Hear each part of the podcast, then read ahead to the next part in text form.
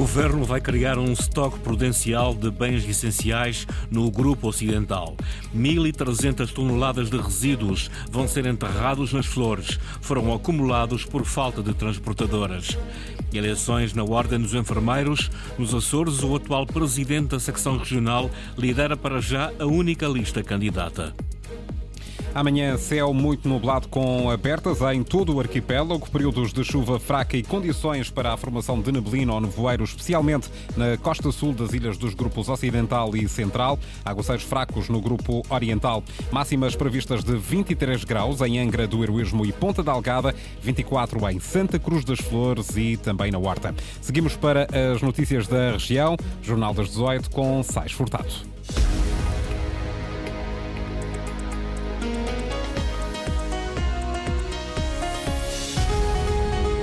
O governo vai criar um estoque prudencial de bens essenciais no Grupo Ocidental. Anúncio feito hoje na leitura do comunicado do Conselho do Governo que reuniu nas Flores, onde também foi anunciada a abertura de um concurso público para o fretamento de um navio de mercadorias para aquela ilha. Ana Leal Pereira. É uma resposta à escassez do estoque mínimo de bens essenciais resultante do atraso do seu abastecimento devido aos constrangimentos provocado pelo furacão Lourenço. O governo entende ser necessário atribuir um apoio financeiro à constituição de estoques prudenciais aos agentes económicos das Flores e do Corvo. Os empresários podem candidatar-se já no próximo mês. Um apoio financeiro designado por apoio à constituição de estoques prudenciais através do adiantamento do montante necessário para a aquisição de produtos excedentes que permitam ao comerciante fazer o referido estoque prudencial de um universo de produtos que são considerados essenciais. É fixado um montante de 200 mil euros como limite máximo orçamental de apoios a conceder no ano 2023, sendo que apontamos para 30 mil por cada um dos empresários. O governo anunciou ainda a abertura de um concurso público para o ofertamento de um navio de transporte regular de mercadorias para as flores, com uma despesa anual estimada em cerca de 1 milhão e 600 mil euros. Trata-se de um ofertamento para um transporte dedicado à Ilha das Flores. Atualmente está a ser prestado pelo navio Margaret. Será por dois anos mais um, mas com abertura por parte do governo para, consoante a necessidade, e até estar totalmente construído o Porto Comercial das Flores, garantir o abastecimento regular de bens essenciais e o normal abastecimento à Ilha das Flores. E em Conselho de Governo, realizado na Ilha das Flores, foi ainda aprovada a permuta de dois prédios destinados à construção da nova unidade de abate da Ilha de São Jorge. Em causa está a acumulação de lixo na Ilha das Flores por falta de transportadoras. 1.300 toneladas de resíduos vão ser enterrados nas flores. O governo diz que esta é a única alternativa e uma medida excepcional. Estão no limite as condições de funcionalidade do Centro de Tratamento de Resíduos da Ilha das Flores. Quem o diz é a coordenadora da Resi Açores, Nancy Nunes, em causa o excesso de resíduos acumulados neste centro devido à incapacidade do seu escoamento. Não sei até, que ponto, até quando vamos ter condições para garantir a funcionalidade deste centro e da, e da produtividade das pessoas que trabalham aqui, porque cada vez mais têm, têm más condições de trabalho. É desde fevereiro que não sai refugo, que temos dificuldades para garantir o funcionamento normal destas instalações. Por isso, bem-vindos ao nosso problema. E para o problema há solução, diz o Presidente do Governo, neste caso excepcional e a única possível. A tendência da solução parece ser forma até consensual, porque não há alternativa, também a verdade é esta, é o enterramento que não é, repito, gravoso do ponto de vista ambiental e é solução própria para evitar qualquer risco de saúde pública. E, portanto, nós estamos a resolver bem, do ponto de vista ambiental, e muito bem, do ponto de vista de saúde pública. O governo estima que o passivo de refugo acumulado neste centro e que será enterrado nas flores seja de 1.300 toneladas. Entretanto, o grupo parlamentar do PS já reagiu. A deputada do PS, Joana Pombo, realçou em comunicado que a decisão anunciada pelo presidente do governo de aterrar 1.300 toneladas de lixo na Ilha das Flores constitui um retrocesso e um grave atentado ambiental. O PS Açores vai chamar ao Parlamento Regional com caráter de urgência o secretário regional do Ambiente sobre esta matéria. A Federação Agrícola dos Açores diz que não vai desistir de lutar pela inclusão dos agricultores açorianos nos apoios extraordinários da República ao setor. Ontem, em nota enviada à Lusa, o Ministério da Agricultura confirmou que os apoios para fazer face aos aumentos dos custos provocados pela guerra na Ucrânia são financiados em exclusivo pelo orçamento do Estado para o continente. E por essa razão, as regiões autónomas não estão abrangidas.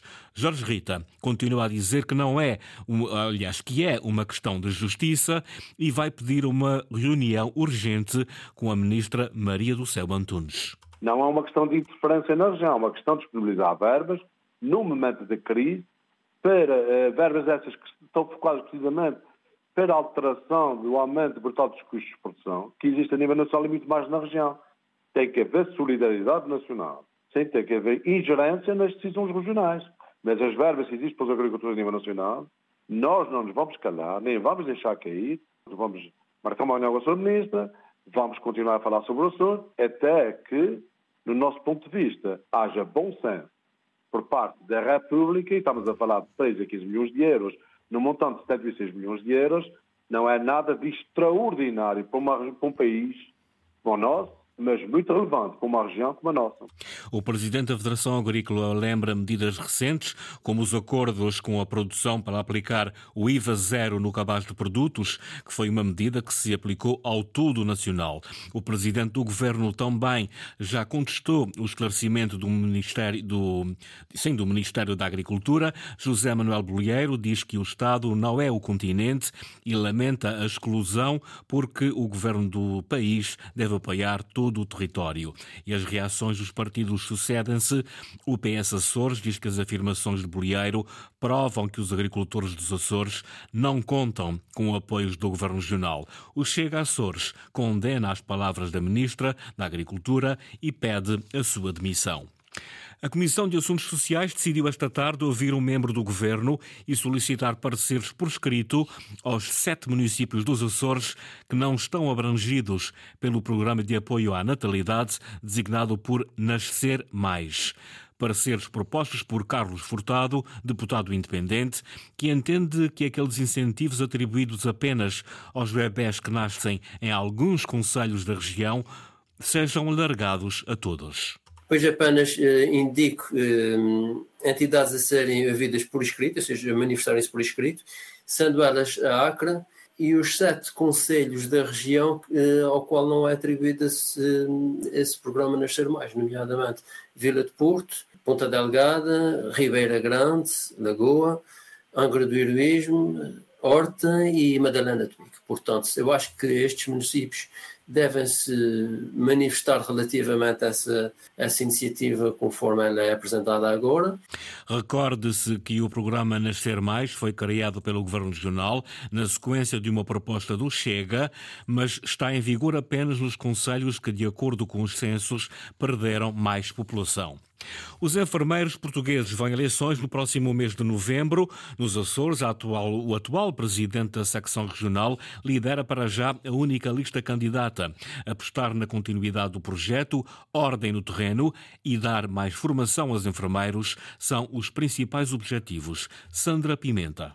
As eleições estão marcadas para novembro, mas Pedro Soares, o atual presidente da secção regional da Ordem dos Enfermeiros, não quis esperar e anunciou já a sua recandidatura a um novo mandato. Dar continuidade ao trabalho que se está a fazer no terreno é o objetivo. Uma das matrizes do nosso último mandato e que queremos continuar no futuro tem a ver com o trabalho de proximidade, continuarmos no terreno, queremos continuar a ir a todas as instituições, a estarmos com os enfermeiros e a trabalhar com função dos problemas que vamos encontrando no terreno. E para o trabalho no terreno continuar a dar frutos, a formação dos enfermeiros não pode ser esquecida. Nós não estamos a formar os enfermeiros suficientes que a região precisa. E aquilo que nós vamos continuar a debater é essa necessidade de formação, a formação base e a formação pós-graduada será também um trabalho que queremos fazer. E porque o trabalho não se faz sem pessoas, Pedro Soares garante que vai continuar a lutar pelos direitos dos cerca de 2.400 enfermeiros da região. Primeiro, que se concretize os acordos que houve com os enfermeiros em termos de, de, toda a parte remuneratória. Depois, mostrarmos a profissão de enfermagem e o desgaste rápido a que ela obriga os seus profissionais. Isto era importante que se começasse a compreender e, obviamente, todas estas questões que dizem respeito do trabalho com qualidade e com segurança. As intenções de Pedro Soares na recandidatura a um segundo mandato à frente da secção regional da Ordem dos Enfermeiros que tem eleições agendadas para novembro. No futebol já é oficial, Vasco Matos é o novo treinador do Santa Clara. A direção da SAD anunciou em comunicado hoje a contratação do técnico por uma temporada. Vasco Matos era adjunto de Felipe Martins no Casa Pia e regressa ao cargo de treinador principal depois de ter passado no Alverca e no Vila Franquense. Vasco Matos é assim o novo treinador de Santa Clara e tem como principal objetivo lutar pela subida da divisão na segunda segunda Liga de Futebol.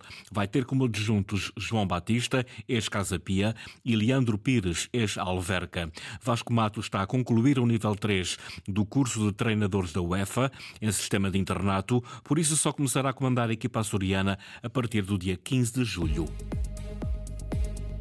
Jornal das 18 com o jornalista Sais Furtado. Notícias em permanência em cores.rtp.pt e também no Facebook da Antena 1 Açores.